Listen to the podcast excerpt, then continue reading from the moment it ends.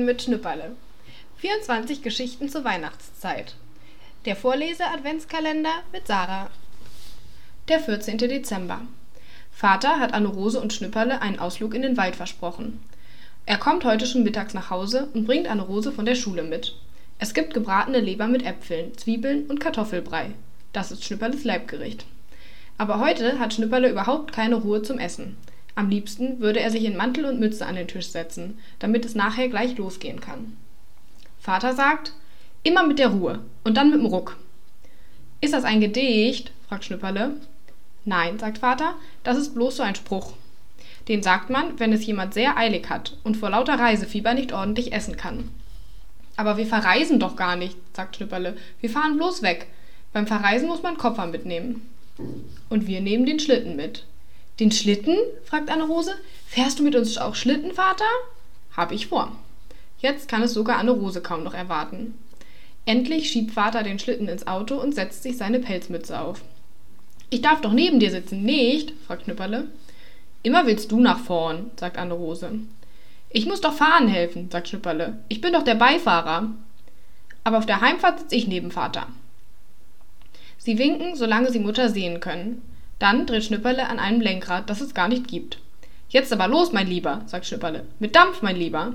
Wie die Feuerwehr, mein Lieber. Mach mir bloß keinen Ärger, alte Kutsche. Kurve, tut, tut. Kann der Esel nicht aufpassen? Tut, tut. Schon vorbei. Wieder eine Kurve. Sim, sim, sim, sim. Vater, kann ich schon gut Auto fahren? Ja, du kennst dich sehr gut aus. Ich passe ja auch immer genau auf dich auf, deshalb. Vater, sind wir bald da? fragt Anne-Rose. Ja, bald. Schnipperle sieht Vater an.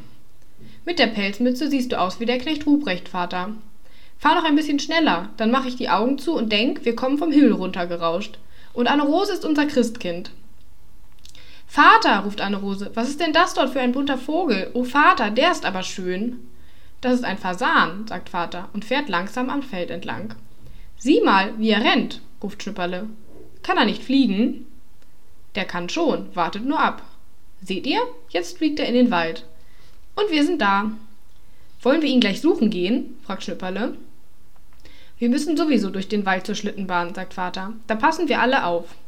Wenn ich ihn sehe, ruft Schnipperle, dann fange ich ihn und nehme ihn mit nach Hause. Du wirst ihn überhaupt nicht sehen, wenn du so schreist, sagt Anne-Rose. Im Wald muss man nämlich leise sein. Ob der Knecht Ruprecht hier wohnt?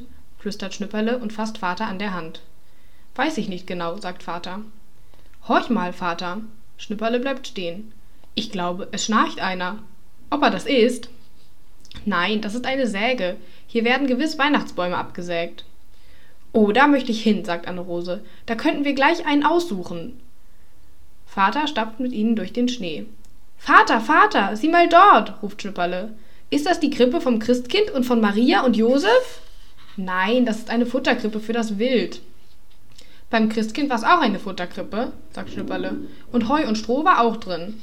Schnipperle fängt an zu singen. Da liegt es, das Kindlein, auf Heu und auf Stroh. Siehst du, vielleicht ist es doch die Krippe vom Christkind. Nein, sagt Vater, die ist für die Rehe aufgestellt. Komm, wir gehen etwas näher. Seht ihr? Da liegen auch geschnittene Rüben und Kastanien und Eicheln. Wollen wir warten, bis die Rehe kommen? fragt Schnipperle. Die kommen nicht, wenn wir in der Nähe sind. Och, schade. Du bist viel zu laut, sagt Anne-Rose. Und stillstehen kannst du auch nicht. Mit dir hat's keinen Zweck. Sie gehen weiter. Vater, sagt Anne-Rose, hier ist ja ein ganzer Garten voll Tannenbäume. Ach, sind die noch klein und so dick verschneit? Das ist eine Schonung, sagt Vater. Da darf man nicht hineingehen, damit die kleinen Bäume in aller Ruhe wachsen können. Werden das Weihnachtsbäume, wenn sie groß sind? fragt Schnipperle.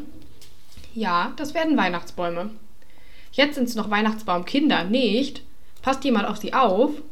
Ja, der Förster. Oh, ich weiß, sagt Schnipperle. Es ist dem Förster sein Weihnachtsbaumkindergarten, nicht? Vater lacht. Du bist mir schon so einer, sagt er. Aber jetzt kommt, dort drüben ist die Rodelbahn.